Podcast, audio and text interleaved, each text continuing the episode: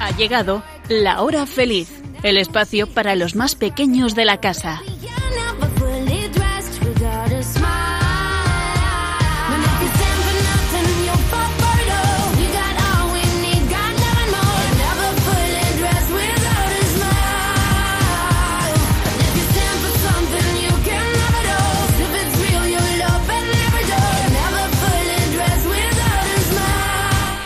Buenas tardes a todos los amigos de la hora feliz. ¿Qué tal estáis? Nosotras encantadas de estar de nuevo aquí en el programa. Un cariñoso saludo de quien nos habla, Yolanda Gómez, y de mis inestimables compañeras de aventuras. Muy buenas tardes, Nuria. Hola. ¿Qué tal estás, Blanca? Muy bien. ¿Qué tal, Sonia? ¡Genial! y Elena, ¿cómo estás? Estupendamente. Bueno, cómo me alegro. Amiguitos, espero que estéis disfrutando de este día festivo. Ya sabéis que hoy es el Día de la Constitución Española. ¿Por qué? Pues porque el 6 de diciembre de 1978, es decir, hace 40 años, todos los españoles que podían votar, claro, aprobaron en un referéndum la actual Constitución. Pero hoy también es un día muy especial, porque es San Nicolás. ¿Sabéis quién es? Bueno, alguno puede que no le conozca, pero si os digo que tiene algo que ver con Santa Claus, ¿qué me decís? Bueno, pues hoy conoceremos la vida de San Nicolás de Bari, pero también tenemos más cosas interesantes para el programa de hoy. Atentos.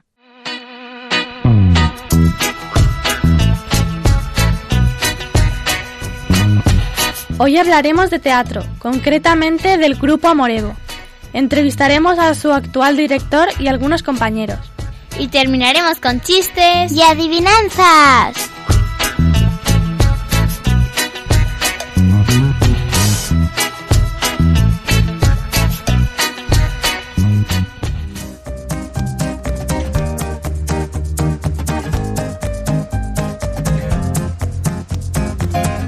Quien se atreva a enseñar nunca debe dejar de aprender. John Cotondana, bibliotecario norteamericano.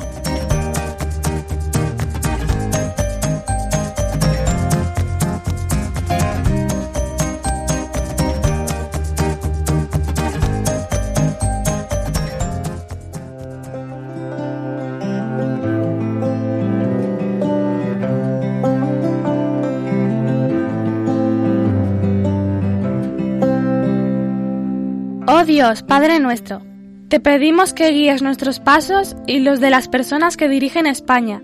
Haz que veamos los signos de tu presencia y experimentemos la fuerza de tu amor que nunca disminuye. Señor Jesús, Hijo de Dios y Salvador del mundo, hecho hombre en el seno de la Virgen María, te confesamos nuestra fe. Que tu ejemplo de amor guíe a cada español con justicia y solidaridad, con reconciliación y paz, con unidad y en libertad. Espíritu Santo, amor del Padre y del Hijo, te invocamos con confianza. Ayúdanos a ver cuáles son los caminos de Dios, a mirar los acontecimientos humanos con ojos limpios y penetrantes, conservar la herencia de santidad y civilización propia de nuestro pueblo y que ayudemos a mejorar nuestra sociedad. Virgen María, Madre de Dios y Madre nuestra, Reina de Misericordia, mira este pueblo tuyo, a esta tierra denominada de María. Ayúdanos y muéstranos a Jesús, y que contigo los pueblos y gentes de España hagamos lo que Dios quiere de nosotros, que siempre será lo mejor. Amén.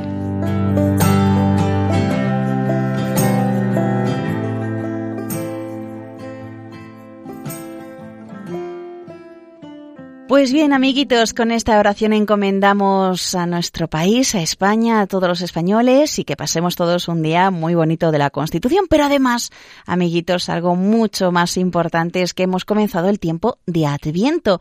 Ya nos estamos preparando para ese 25 de diciembre que tanto nos gusta para recibir al niño Jesús con un corazón limpio. Así que, amiguitos, bueno, ya sabéis, hay que irse preparando haciendo buenas acciones. Y también otra fecha muy importante que tenemos es el día 8 de diciembre, el día de la Inmaculada Concepción, a la que también, pues bueno, le vamos a rezar una Ave María entre todas para que la Virgen María nos ayude a acercarnos cada vez más a su Hijo Jesús. Dios te salve María, llena eres de gracia, el Señor es contigo. Bendita tú eres entre todas las mujeres y bendito es el fruto de tu vientre Jesús. Santa María, Madre de Dios, ruega por nosotros pecadores, ahora y en la hora de nuestra muerte. Amén. Pues eso le pedimos a la Virgen María que nos ayude a todos a cambiar nuestros corazones y a ser mejores. Bueno, y hoy, hoy 6 de diciembre, como os hemos dicho, es el día de San Nicolás. San Nicolás de Bari vivió aproximadamente entre los años 280 al 345. Se sabe de una manera cierta que hacia la época del concilio de Nicea, que fue en el año 325, bueno, era obispo de Mira, de la diócesis del Asia Menor, para que os hagáis un poco la la composición del lugar con el mapa en vuestras cabezas dónde está, o sea, que en la zona de Asia. Es probable, aunque no está probado, que asistiera al concilio. Murió en la capital de su diócesis y fue sepultado en la catedral. Y en el año 1087 sus restos fueron trasladados a Bari, en Italia. Por eso le llamamos aquí San Nicolás de Bari. Bueno, si tuviésemos que atenernos a lo que es históricamente demostrable, pues digamos que podríamos terminar así, aquí, ya. Pero hay un, digamos, un gran hecho histórico que no se puede desconocer y que es la devoción que hay a San Nicolás de Bari, cuyo nombre significa protector y defensor de los pueblos. Bueno, pues esa devoción a, San Nicolás es, digamos, muy extensa, muy intensa. Se le tiene mucha devoción. Es un santo que fue muy popular en la antigüedad y que se le han consagrado en el mundo más de 2.000 templos era invocado en los peligros, eh, cuando había incendios, en los naufragios o cuando la situación económica era difícil. Y durante el siglo V se extendió el culto de Nicolás por todo el Oriente. Bueno, pues al tratarse de un santo de los primeros siglos, es por eso por lo que poco sabemos mm, con certeza de, de su vida, salvo que nació en Licia, actual Turquía. Pero os vamos a contar más cosas. Desde niño se caracterizó porque todo lo que conseguía lo repartía entre los pobres. Decía sus padres, sería un pecado no repartir mucho, siendo que Dios nos ha dado tanto. La generosidad es una virtud que siempre se ha asociado a este santo.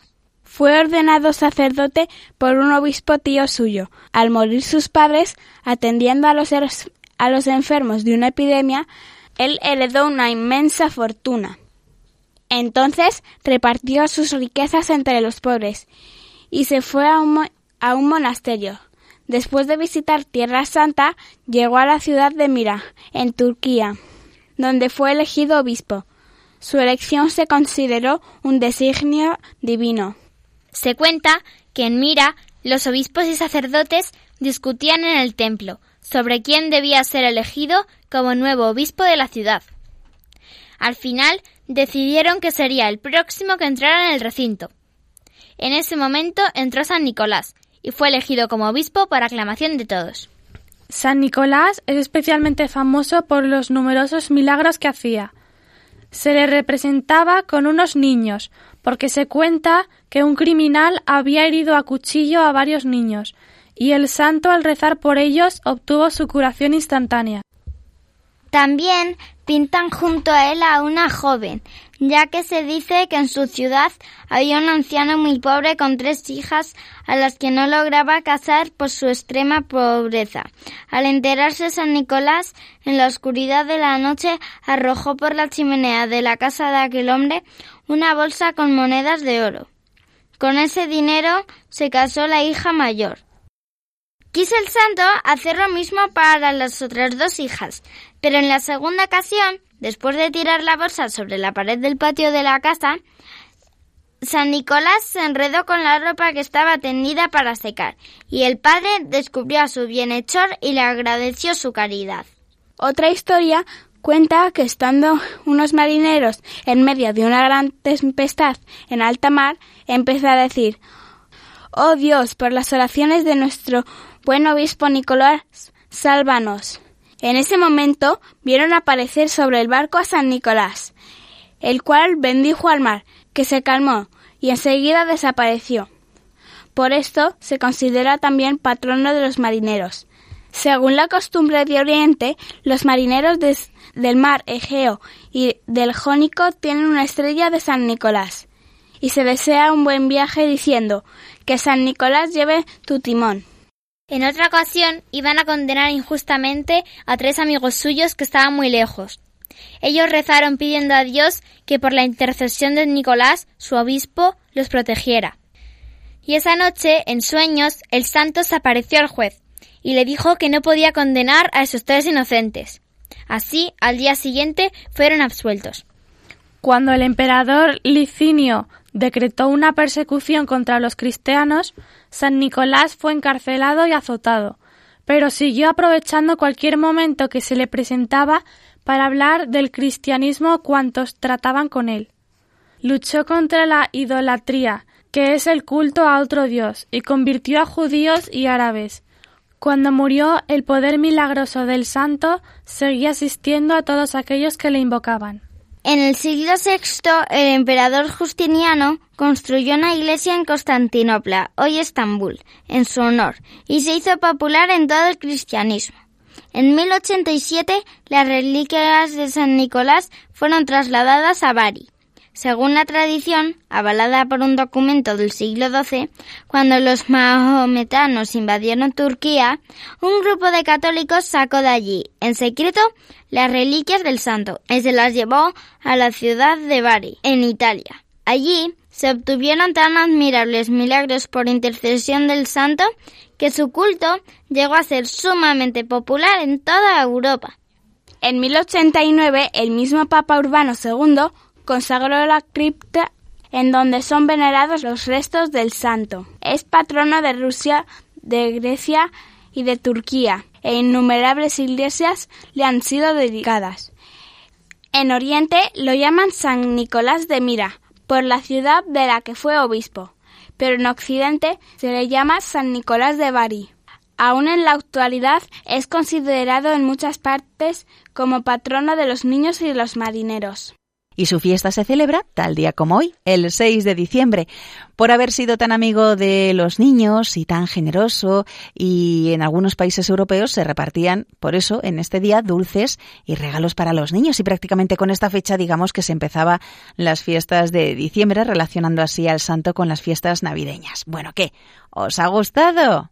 Hmm, Veo que algún niño de Radio María se está preguntando qué tiene que ver San Nicolás con Santa Claus. Bueno, la primera curiosidad es que durante mucho tiempo se le representaba como alguien muy alto y flaco y vestido de verde, pero muchos años después, muchísimos más, en la década de 1820, cuando los inmigrantes de distintas culturas llegan a Estados Unidos, empiezan a llamarle Santa Claus. ¿Por qué? Por la derivación del nombre del santo en alemán. En alemán es San Nicolaus. Bueno, pues empezaron a llamarle Santa Claus. Además, se hizo popular por un poema donde se habla de él como un amable y regordete anciano de barba blanca, al que llama San Nick, eh, que la noche de Navidad pasaba de casa en casa repartiendo regalos y dulces a los niños en un trineo volador tirado por renos. Como veis, es de un poema que, era muy famoso en esa época. Bueno, pero ¿cómo pasó de vestir de verde San Nicolás Nicolás al rojo? Pues os contaré que fue por una campaña publicitaria de Navidad de una conocida marca de refrescos que utilizó al personaje, a San Nicolás, y cambió sus ropas al color rojo y blanco, dando así lugar al personaje de Santa Claus. Bueno, interesante, ¿verdad? Pero lo importante, amiguitos, es que no os olvidéis que el origen de Santa Claus realmente es por San Nicolás de Bari, el día que hoy celebramos, una gran persona, un gran obispo, que tanto bien hizo a muchas personas repartiendo sus riquezas a los pobres, ayudándoles y hablándoles de Dios y de Jesús. Y por eso hay muchas iglesias construidas en su honor y al que se le reza con muchísima devoción para que nos ayude en nuestras necesidades y a ser mejores cristianos. Bueno, pues si conocéis algún amiguito que se llame Nicolás, le felicitamos en este día. Muchas felicidades. Estás escuchando el programa de los niños de Radio María. Estimados pasajeros, reclinen sus asientos, quítense los zapatos y desabrochen sus cinturones, porque estamos a punto de empezar nuestro vuelo a la tierra de la imaginación. Esperamos que disfruten del viaje.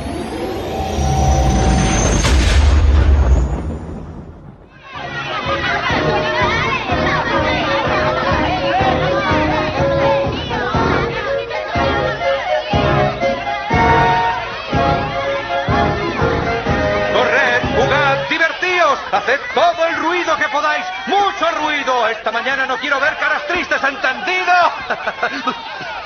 ¿Sabéis lo que nos ha dicho siempre Jesús? No, padre. Bien, os lo explico. Siempre dice que ser santo no es tan difícil.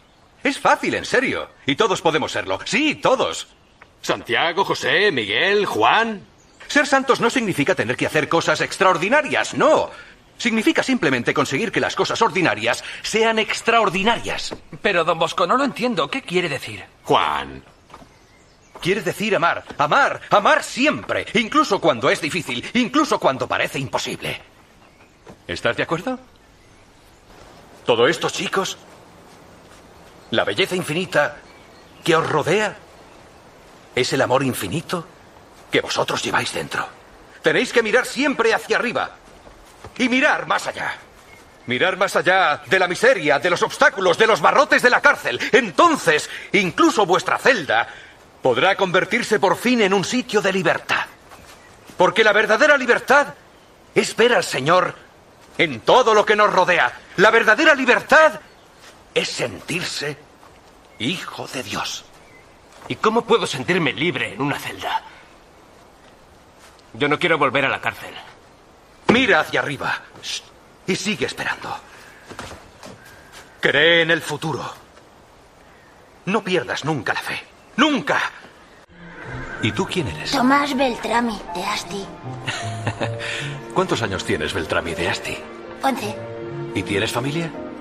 Tengo a mi madre, pero soy huérfano de padre. Soy Don Bosco. Ven a mi oratorio. Ahí jugamos, hacemos un poco de catecismo y también se puede merendar. ¿Te vienes? Sí, sí, se juega así. Magnífico. Ven conmigo. Vamos. Pues esto que habéis escuchado, amiguitos de la hora feliz, ha sido parte de la película de Don Bosco. Un santo maravilloso, excepcional, que además quería muchísimo a los niños, que jugaba muchísimo con ellos, les hablaba de Dios y, y bueno, tenía una inteligencia increíble y, y, una gran espiritualidad. Eso hacía pues que los niños le quisieran a él mucho y también quisieran muchísimo al Señor. Y además, eh, él digamos que creó una especie de un sistema de educación capaz de desarrollar a la persona eh, digamos que en su totalidad, eh, cuerpo, corazón, mente y espíritu.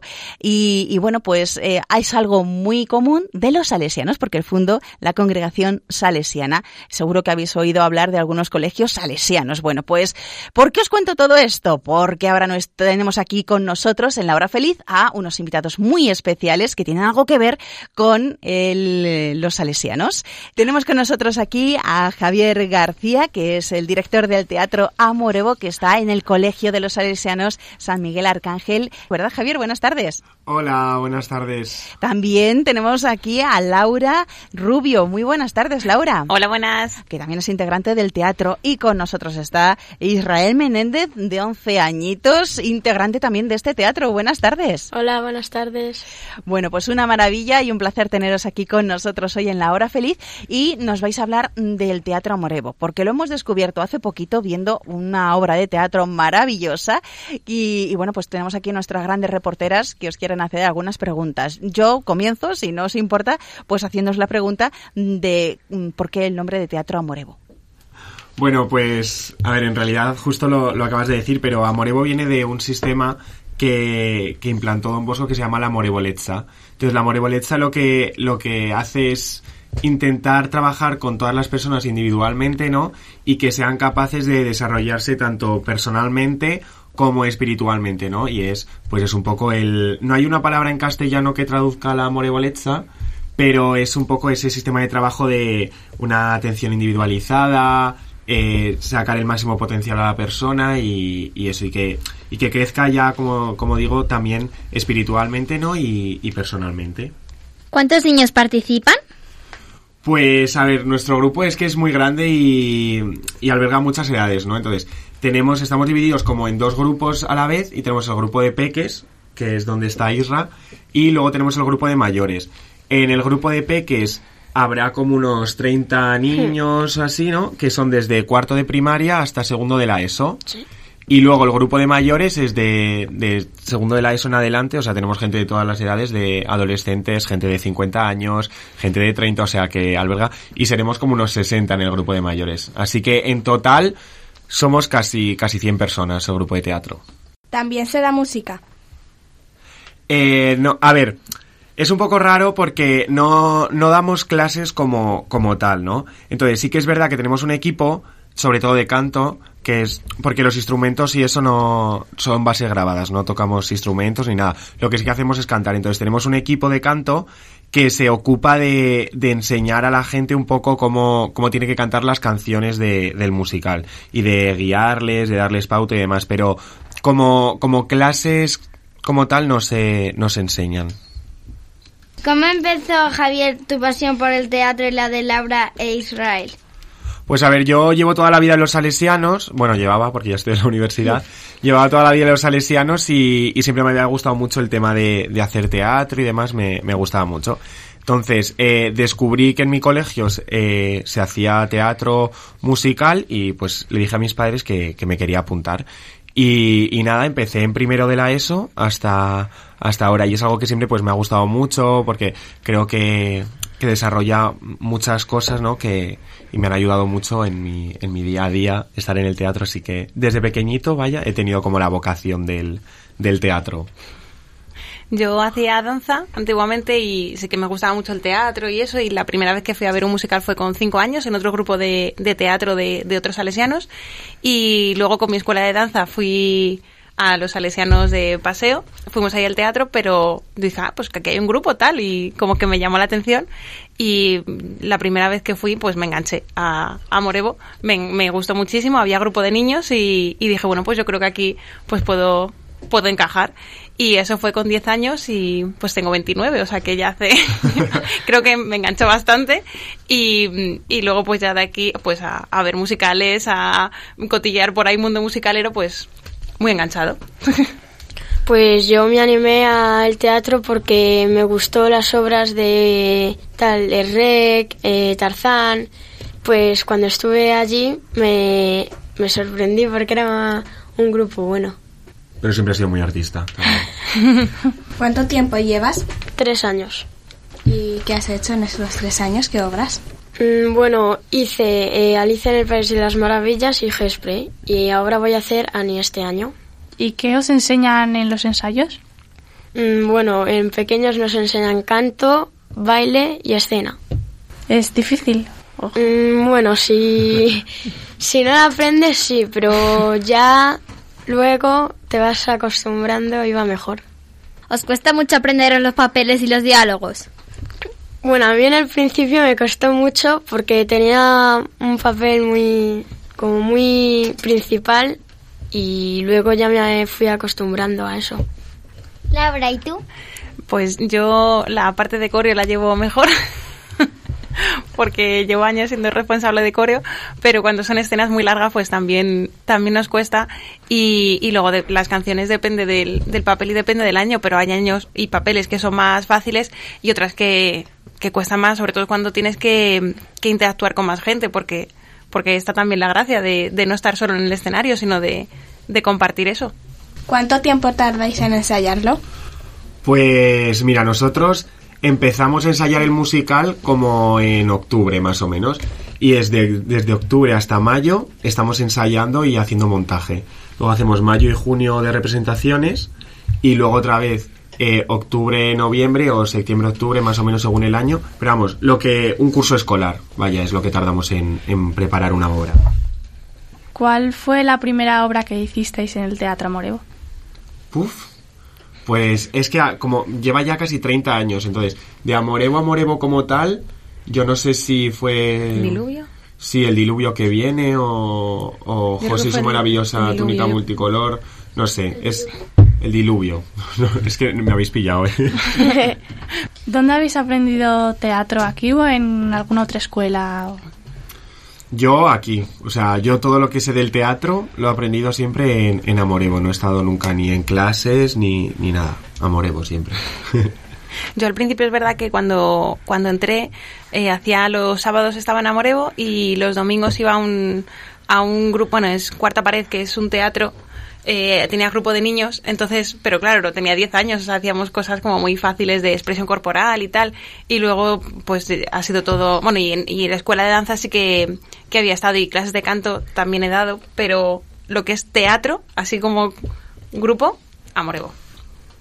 Mm, yo también Amorevo. ¿Cuánto tiempo ensayáis? Pues a ver, en el grupo de niños, ¿cuánto tiempo se ensayáis? Cuatro horas. Sábados y domingos algunas veces. Sí, y lo- el grupo de mayores estamos los sábados enteros hasta de 10 a, a 8 y media y los domingos de 4 a 8 y media. Luego cuando es verdad que cuando el ritmo va siendo mayor o estamos a punto de estrenar, pues es verdad que algunos domingos por la mañana también vamos y pasamos el fin de semana o muchas veces entre semana también queda así como un grupito de gente para ir preparando cositas y demás que también para darle un empujón. Pero el, el grosso de, de ensayo está en los fines de semana. ¿Qué es lo que más os gusta de hacer y enseñar teatro? Pues mira, te voy a poder responder las dos partes ahora que, que ya dejo de actuar, pero siempre lo que más lo que más me ha gustado hacer teatro es que puedes ser otra persona, ¿no? Y puedes interpretar un papel y creértelo realmente y es guay a veces decir, pues me estoy poniendo en la posición de en la postura de alguien, ¿no? Y eso creo que es lo que más me gusta, así como interactuar con, con mis compañeros eh, actuando también me, me gusta mucho. Y de y ahora en la parte de interpretación, que es la que, la que llevo yo, eh, también me gusta mucho enseñar porque creo que te enseña cómo, cómo expresarte, cómo el- la postura, el uso de la voz, ¿no? Me gusta porque no solo sirve para el teatro, sino que luego te sirve para tu, tu vida, para hablar con la gente, para hacer exposiciones en clase, para un montón de cosas, te, te ayuda. A mí, a mí, por ejemplo, el, el teatro lo que me gusta mucho es, es, la, es un poco lo que decía Javi, la, la magia del, del teatro, que de, de estar en un escenario es, cambia mucho cuando empezamos a ensayar, que somos muy nosotros, que vas con tu ropa, vas, incluso te mueves como eres tú, a cuando vas un poco cogiendo el papel y vas eh, también interactuando con la gente y tal, al final termina siendo pues el papel que seas y ya se viste del todo cuando te pones en el, en, el papel, o sea, ya te maquillas, te pones peluca, te estás con las luces, con todo, ya sí que es como otro mundo, es la obra que estés representando y, y eso mola el, el que lo hagas en grupo. También, que no seas tú mismo en escena, sino que sea como, jo, qué guay, que estamos todos a, a lo mismo, eso está chulo. A mí me gusta todo porque es, es como... No sé cómo decirlo, pero como que se te quitan los nervios. Eh, suele venir mucha gente nueva cada año. Sí, o sea, va un poco también según las temporadas, ¿no? O sea, esto es como todo. Hay años que viene mucha gente nueva y hay años que a lo mejor mm, se apunta una persona. Es cierto que los niños sí que hay mayor nivel de, de gente nueva porque pues hay muchos niños, sobre todo del cole, que, que como el grupo de, de niños está creciendo mucho y tiene ahora como mucho peso dentro del grupo, pues a mucha gente como que le apetece entrar más.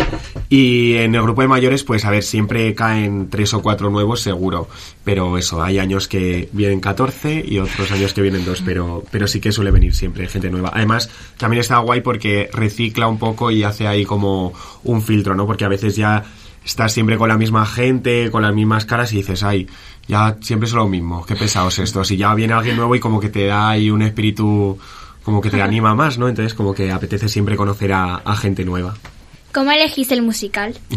Eh, pues a ver, buscamos siempre algo que... Bueno, nosotros en Amorevo siempre hacemos musicales que nos hayan hecho en, en España, porque es una seña identificativa también del grupo, ¿no? Porque adaptamos el guion, las canciones, todo lo adaptamos nosotros. Entonces, buscamos un musical que sea que sea factible para hacerlo en el teatro, que no sea ahí una mega producción ni nada, porque tenemos los recursos que tenemos y tenemos que ser conscientes de eso, ¿no? Pero buscamos un musical que sea, que sea muy grupal, que salga mucha gente, que no se centre simplemente en, protagonistas, sino que tenga mucho elenco también para darle más, más vida al musical.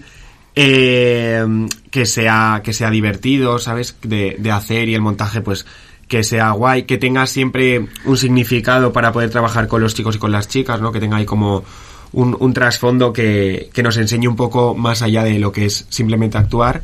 Y eso, y luego ya nosotros pedimos los derechos y, y lo que nos den. Así que es un poco también ahí la aventura de, de pedir, pedir y ya lo que nos digan que sí, pues vamos valorando. ¿Y cómo repartís los papeles? Pues, a ver, no, no hacemos ni castings ni, ni nada. O sea, los papeles se, se ganan con, con méritos. Es decir, la gente que, que tiene una participación muy buena en el grupo eh, es la que normalmente suele tener siempre eh, la opción de, de ser protagonista, ¿no?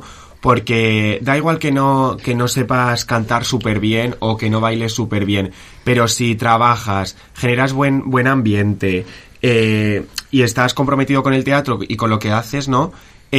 No pasa nada que tus dotes artísticas sean un poco limitadas. Si, si tu potencial personal es bueno, eh, vas a poder ser protagonista. Entonces lo repartimos en función de eso, de, la gente que trabaja, de la motivación, de, del compromiso, del buen rollo que generen, ¿no? Pero no hacemos ni casting ni nada porque tampoco es, es algo que creamos mucho en eso, ¿no? Porque como funciona el grupo, creemos que la, la mejor opción de, de personaje es a través de méritos propios. En un musical intervienen muchas personas, actores, diseñadores, técnicos de sonido, iluminación, costureros, pero ¿qué son los tramoyistas? Los tramoyistas son la, la gente que mueve decorados eh, intentando generalmente que no se les vea. Claro, para que parezca que todo es muy mágico y se mueve solo o que va automatizado. que normalmente no solemos tener medios para que esté todo muy automatizado. Entonces son la gente que normalmente tenemos eh, cuando tenemos que ser tramoyistas vamos de negro enteros y puede ser manga larga, pantalón largo para que no se nos vea y o metemos algo en escena o lo sacamos o movemos los decorados. Es todo lo que hace que, que cambie la escena de en un momento, en un momento o que le tengan que dar un, de- un- algo de atres o lo que sea una persona. Eso es un tramoyista. ¿Y hacéis talleres para hacer los disfraces alguna vez? Pues alguna vez sí que sí que lo hemos hecho cuando porque a ver los trajes también nos encargamos nosotros tenemos un equipo de vestuario que se encarga de, de diseñar los, los trajes y de, de comprar las telas no y todo y luego es verdad que tenemos unos modistos contratados bueno contratamos unos modistos que, que son los que llevan a cabo la confección pero ha habido años por ejemplo cuando hicimos la sirenita para hacer los tentáculos de Úrsula hicimos un taller de vamos a hacer entre todos los tentáculos porque eran enormes, unos tentáculos enormes y fuimos ahí una mañana a cortar tela y pegarle los tentáculos. Así que alguna vez sí que hacemos así alguna algún taller para ayudar a hacer algún traje, pero por norma general no. Al no ser que sea, sobre todo, cosas más de, de atrezo, rollo un gorrito un lazo, ¿sabes? Cositas así, una, una diadema, por ejemplo. Esas cosas sí que, sí que a lo mejor las hacen y hacen un taller para hacerlo entre todos. Pero lo que es el grosso de vestuario se encarga unos modistos. En el musical de Shrek hay una escena muy divertida en la que Shrek dice que puede rescatar a la princesa porque ha leído muchos cuentos de princesas y el asno le responde que él ha leído marca y no es futbolista. ¿Eso se os ocurrió sobre la marcha o estaba dentro del guion? No, está, es- está dentro del guion también porque buscamos un poco que, que las bromas que, que se hagan sean actuales, ¿no? Y que puedan hacer gracia tanto a, a niños que vengan a vernos como a, a las, a los padres o amigos que tengamos. Entonces sí que también intentamos que, que eso, que no sea simplemente un musical infantil para niños y que sean bromas que los niños les haga gracia, pero también que haga gracia a la gente así un poco más mayor y jugamos un poco también con los, con los dobles sentidos. Por eso en, a lo largo de todo el musical hay bromitas así y cosas también un poco de tanto para niños como para mayores, pero sí estaba dentro del guion. ¿Y os ha pasado algo dentro de escena que os haya obligado a improvisar? Muchas veces. Todos los días. Sí. Todos los días pasa algo, sí, sí. Es raro el día que la actuación sale igual que el día anterior. O sea, hay, hay muchas cosas que a lo mejor la gente no nota, porque son cosas que a lo mejor, entre comillas, salvamos nosotros de dentro, pero, pero sí que, bueno, yo todos los días Sí. pasa ah, algo. Siempre, sí, a- lo mismo se te ha olvidado coger una cosa y tenías que sacar, no sé, el mapa y no tienes el mapa y te toca hacer ahí pues algo para coger el mapa o un, un decorado se ha atascado, un tramoyista no lo ha sacado a tiempo y no tienes eso, entonces tienes que hacer ahí mientras un poco o, se lo te mismo te el olvida el texto. texto y tienes que quedarte ahí en plan improvisando, siempre, siempre pasa algo. ¿Ahí te ha pasado alguna vez, Isra? Sí. Luego hay gente con la que actúas que tienes ya como complicidad visual. Claro, y eso ya es le muy ves. importante, eso es muy importante tener también complicidad con la otra persona y que si se te olvida el texto la miras rápido en plan de Dios mío, se me ha olvidado y ya la otra persona sabe, sabe improvisar. Pero siempre, siempre pasa. ¿A ti te ha pasado alguna vez, Israel? Sí. Eh, en canciones, escenas. ¿Y soléis hacer algún ritual antes de salir a escena? Sí, Eh, siempre rezamos antes de, antes de empezar la función. Todo el grupo, eh, justo antes de empezar, llamamos a rezar a la gente y, y pues eso. a- nos animamos entre todos a, a que la obra salga bien, damos así algún aviso de última hora si hay que decir algo, pues pues eso, yo que sé, que a lo mejor alguien se ha puesto mal, oye, acordaros que esta persona está mala, que no va a estar tal. Y nos encomendamos a María Auxiliadora, que es nuestra, nuestra Virgen, y que nos cubra bajo su manto y nos ayude a, a que la función vaya lo mejor posible. ¿Cómo te sentiste cuando te dijeron que ibas a ser el nuevo director de Amorevo? Uf. pues, a ver, os, os cuento un poco también así para que... eh, en realidad esto ha sido un proceso de dos años, ¿no? Entonces, hemos estado cuatro, cuatro personas, ¿vale? Eh, formándonos un poco en, en distintas secciones.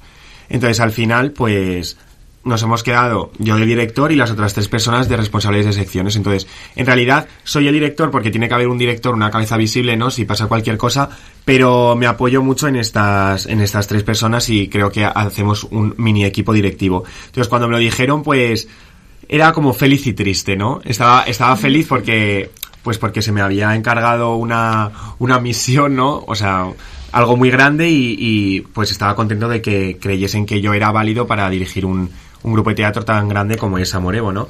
Pero luego también estaba triste porque me gustaba mucho actuar y, y no quería dejar de actuar, entonces ahí como, ay, me daba pena, pero, pero sí también estaba triste porque, pues porque era un marrón muy grande, entonces tenía que, tenía que aprender a hacer muchas cosas que no, que no sabía hacer. Pero, pero bueno, ahora ya que ha pasado así un añito y he estado de, de subdirector y ya que soy el director actual, eh, la verdad es que estoy muy contento y creo que, que la gente del grupo también está muy contenta y, y hay mucha confianza mutua, así que está muy bien. ¿Qué es lo que se necesita para ser un buen director? Pues a ver, creo que eh, es muy necesario la, la cercanía, ¿no? Porque, y más en un grupo como es Amorevo, creo que, que, si, que si eres una persona distante no, no vas a llegar bien a los chicos y a las chicas. Entonces, ser cercano y estar pendiente de las necesidades de la gente y del grupo es muy, muy, muy importante. Luego también es importante que, pues ciertos aspectos como la organización, eh, un poco ahí la, la coherencia, ¿no? Que, que todo siga, siga la línea y que no se vayan las cosas de, de madre es muy importante. Pero fundamental la cercanía, la, la empatía, ¿no? Saber siempre ponerte en el lugar de la otra persona y, y si pasa algo, saber un poco cómo, cómo está esa persona. Eh, la resolución de conflictos es muy importante porque siempre hay surgen conflictos y demás, entonces hay que saber cómo, cómo tratarlos y cómo mediarlos. Así que, no sé, muchas. Es que es un compendio de, muchísimas cosas lo que tiene que tener un buen director. Yo lo, lo estoy intentando, ¿eh? ¿Por qué quisisteis ser de Amorevo y no de cualquier otra compañía de teatro? Pues es que creo que, que Amorevo al final es, es una familia, ¿no? Entonces, sí que es verdad que al principio te apuntas y dices, pues es un grupo de teatro más, pues voy a Amorevo. Pero luego lo que se hace dentro de- del grupo, eh, como que te llena mucho. Entonces es, es una pequeña familia de los fines de semana. Y es muy guay estar ahí porque tienes tus amigos, tienes un montón de gente que, que te gusta estar con ella y compartir tiempo. Entonces, ya más que hacer teatro, ya es simplemente por el hecho de hacer grupo, ¿sabes? De, de conocer otras personas. Entonces, eso es muy importante y también lo intentamos trabajar, trabajar mucho desde, desde la dirección del grupo. Que lo primero, somos un grupo de gente que va a pasárselo bien y a estar a gusto. Y lo segundo, ya hacemos teatro. ¿Y, y se os mezcla mucho el teatro con los estudios? Sí, o sea, a veces cuesta, o sea, cuesta pero porque te lleva mucho tiempo. O sea, Moreo al final estamos el fin de semana entero.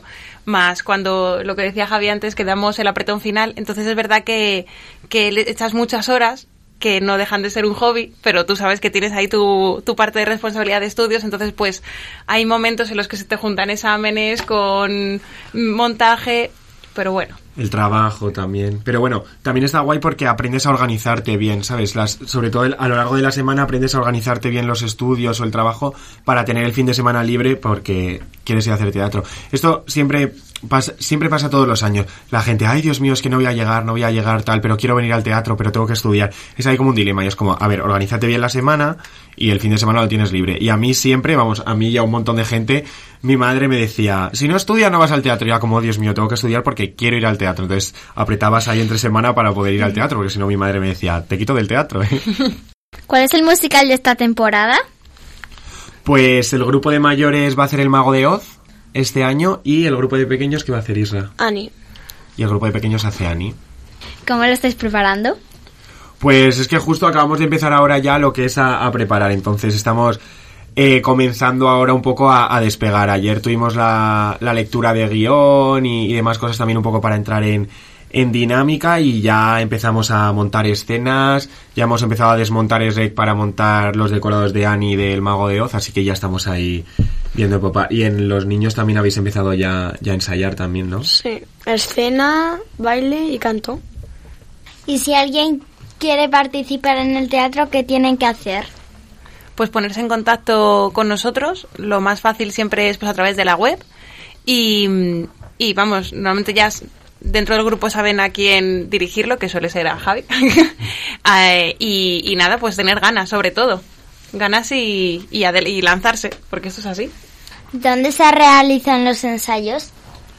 Pues nosotros lo hacemos normalmente en el, en el teatro todo. Bueno, el grupo de mayores lo hace en el teatro. Eh, bien sea ya en, la, en el propio escenario, como muchas veces en, en los pasillos también ensayamos un montón de veces, o en los halls del colegio, o sea, en un montón de sitios. Y luego el grupo de niños, En, en el centro juvenil. en el centro juvenil que, que hay en los salesianos, nos lo prestan para, para que los niños puedan ensayar allí. ¿Y puedes decir la dirección donde es? Eh, sí, es en la calle Repullés y Vargas, en el Colegio de los Salesianos San Miguel Arcángel, ahí en el, en el Paseo de Extremadura. ¿Cómo se financia el- todo el espectáculo si a veces si la gente no da dinero? Pues mm, mal. no, porque eh, funcionamos eh, sobre todo por los donativos de, de la gente. Cuando, cuando va a ver el espectáculo, pues al final eh, cada uno aporta lo que, lo que quiere o lo que puede o lo que cree conveniente. Y luego siempre intentamos sacar un poco pues subvenciones de, pues vendemos merchandising eh, con el bar, un poco, y luego eh, algunos comercios de la zona, sobre todo del barrio, también a veces colaboran en, con el programa de mano también ponen su anuncio y es otra forma de colaborar. Y luego alguna vez hacemos alguna cosa como el crowdfunding que hicimos o intentamos ir buscando un poco mm, financiaciones y luego el cole con todo lo que nos ayuda. ¿Y cuándo serán los estrenos de las próximas obras? Pues por mayo, más o menos a principios de mayo suelen ser siempre. No lo sabemos con precisión porque como he dicho estamos empezando ahora, entonces no tenemos todavía las fechas cerradas porque no sabemos cuánto nos va a llevar el, el montaje de las obras y demás, pero suele ser a principios de mayo. Bueno, pues muchísimas gracias a Javier García, Laura Rubio y a Israel Menéndez que habéis estado aquí con nosotros hoy en La Hora Feliz, que nos habéis contado muchísimas cosas del Teatro Morevo. Y yo la última pregunta, a ver, una frase que queréis decir a los niños de La Hora Feliz animándoles a, a que hagan teatro. Pues yo les diría que les voy a decir una frase de Don Bosco que dicen que una casa sin, sin música es como un cuerpo sin alma. Entonces yo animo a que todos los niños eh, conozcan lo que es el teatro musical y todo lo que conlleva para que realmente su, su cuerpo tenga, tenga alma, ¿no? Como decía Don Bosco. Así que yo, vamos, creo que es una estrategia genial para el aprendizaje y se pueden sacar muchísimas, muchísimas cosas haciendo, haciendo teatro. Así que yo, esa es, ese es mi ánimo que mando a todos los niños y niñas para que hagan teatro. Y que Amorevo al final es una familia. Y como nosotros decimos, una familia que eliges. Entonces, son muchas horas, son muchas vivencias, son pues roces también y que yo creo que también al final te todo te enseña y, y te hace pues ser más grupo y ser más familia y al final es un apoyo enorme, enormísimo. Bueno, ¿y tú, Israel, animas a los niños a, a que se vayan, hagan teatro para divertirse y pasarlo bien? Sí, lo recomiendo mucho porque eh, casi todos los niños que han venido eh, siempre podemos estar juntos. O sea, es como estar juntos, como ser más amigos. Bueno, pues para aquellos que quieran saber algo más del Teatro Amorevo, decirnos esa página web. Eh, sí, www.amorevo.net y también os podéis seguir en redes sociales en Amorevo Oficial, tanto en Twitter como en Instagram y si no en nuestra página de Facebook, Grupo de Teatro Amorevo. Pues muchísimas gracias de nuevo, que os vaya todo muy bien y que sigan muchísimos más años eh, el Teatro Amorevo haciendo tanto bien a tantas personas. Muchísimas gracias. Gracias.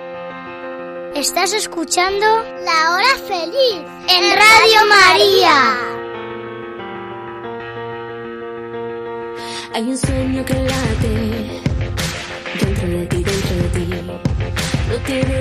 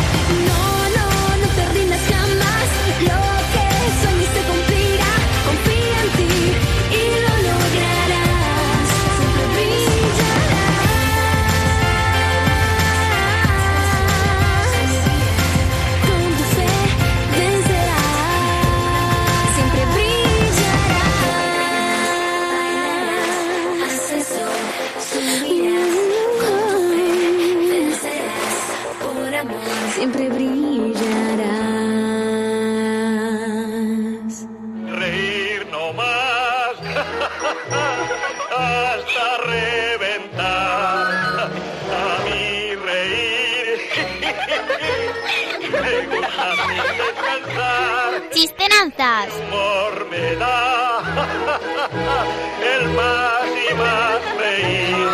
No tiene ninguna gracia. buen humor, más buen humor me da a mí. Como me gusta reír, más buen humor me da a mí.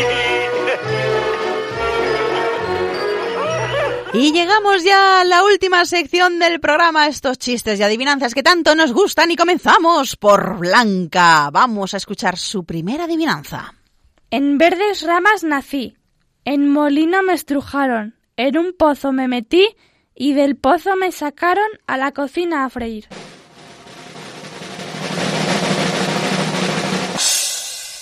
El aceite. Sí.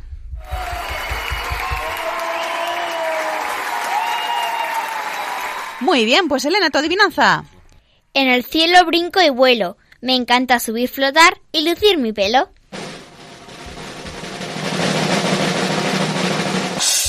Sonia. ¿La estela de las estrellas fugaces? No. ¿Las nubes? No. ¿Los cometas? Casi, pero no. ¿El rastro ese que dejan los aviones? No. ¿La cometa? Sí. Muy bien, esa adivinanza, Sonia. Este papelito azul te trae noticias lejanas de familiares o amigos, unas buenas y otras malas.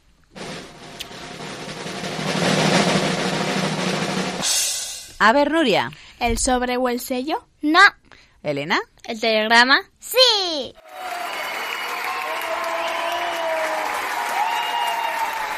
Vamos, Nuria, con tu adivinanza. En rincones y ramas verdes vivo construyendo para que moscas incautas de en ellas vayan cayendo. Blanca. ¿La tela de araña? Sí. Muy bien, Blanca, tu segunda adivinanza. Antes huevecito, después capullito y más tarde volaré como un pajarito. Sonia. ¿El gusano? No. Nuria. ¿La mariposa? Sí. Nuria, tu adivinanza. El rey y la reina, con ocho peones, caballos y torres, combaten y comen.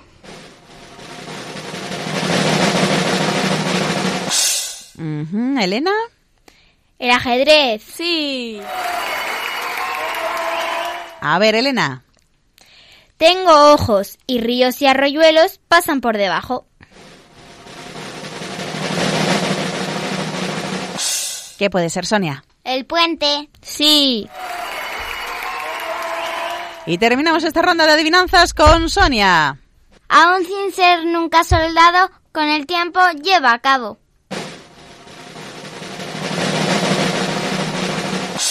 ¿Qué puede ser, chicas? ¿El toro? No. ¿El sombrero? No. ¿El reloj? No, No. el tiempo. No. ¿La cuerda? No. Pista. Empieza por V. Vela. Sí.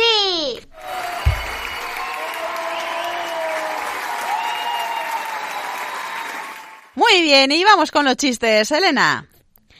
La profesora manda hacer una redacción que lleva por título ¿Qué harías si fueses millonario?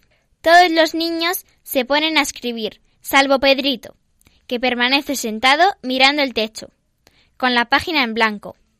La profesora le mira y le dice Pedrito, ¿por qué no has hecho nada? Pues porque eso es exactamente lo que haría si fuese millonario.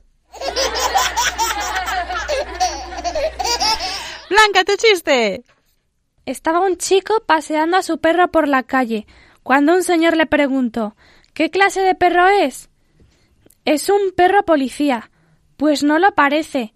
Es que es de la policía secreta. Sonia. Un profesor de natación le dice a Pedrito, desde el lunes has faltado cuatro días a clase. ¿Qué conclusión sacas de esto? Y Pedrito dice, ¿que hoy es viernes? Nuria, tu chiste. Jaimito llega de jugar al fútbol y está súper contento y le dice a su padre, Papá, papá, he jugado el mejor partido de mi vida. He marcado tres goles. Qué bien, Jaimito. ¿Y cómo quedasteis? Pues perdimos dos a uno. Blanca, tu chiste. Esto era un pez que quería ser locutor y gritaron, ¡Salimos al aire! y se murió. Elena. El profesor le dice a su alumno, A ver, Pedrito, ¿cuántos ojos tenemos? El alumno se lo piensa y responde, Cuatro. ¿Pero qué dices? Pues claro, profe, cuatro, dos usted y dos yo. Qué listo este Pedrito. Vamos, Sonia. En una excursión montañera, un niño mira a su alrededor, ve que está solo y dice, ¡Anda! Se han perdido todos menos yo. y terminamos con Nuria. Doctor, doctor, creo que estoy perdiendo la memoria. ¿Desde cuándo le sucede eso? ¿Desde cuándo qué?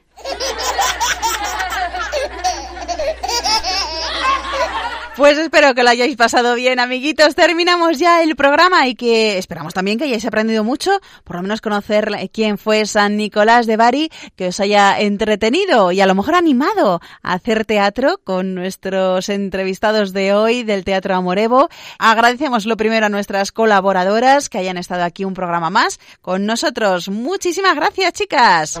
¡Adiós!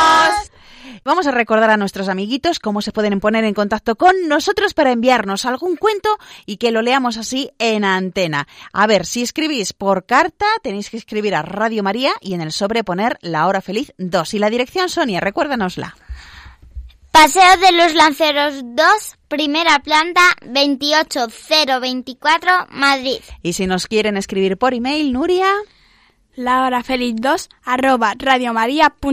Perfecto, bueno, pues también os recordamos, amiguitos, que si os ha gustado este programa y queréis volver a escucharlo o se lo queréis recomendar a otras personas, lo podéis hacer en el podcast de Radio María. Para eso tenéis que escribir www.radiomaria.es y la hora feliz Yolanda Gómez. Ahí nos encontraréis y bueno, pues esperemos que os gusten todos estos programas. Y no os olvidéis que de lunes a viernes de 6 a 7 de la tarde, una hora antes en Canarias, tenéis otros programas de la hora feliz especialmente dedicados a vosotros los niños, los niños tanto de corazón como de edad. ¿Y vosotros sed buenos? Sí, sí se puede. Sí se puede. Un fuerte abrazo para todos y ser felices.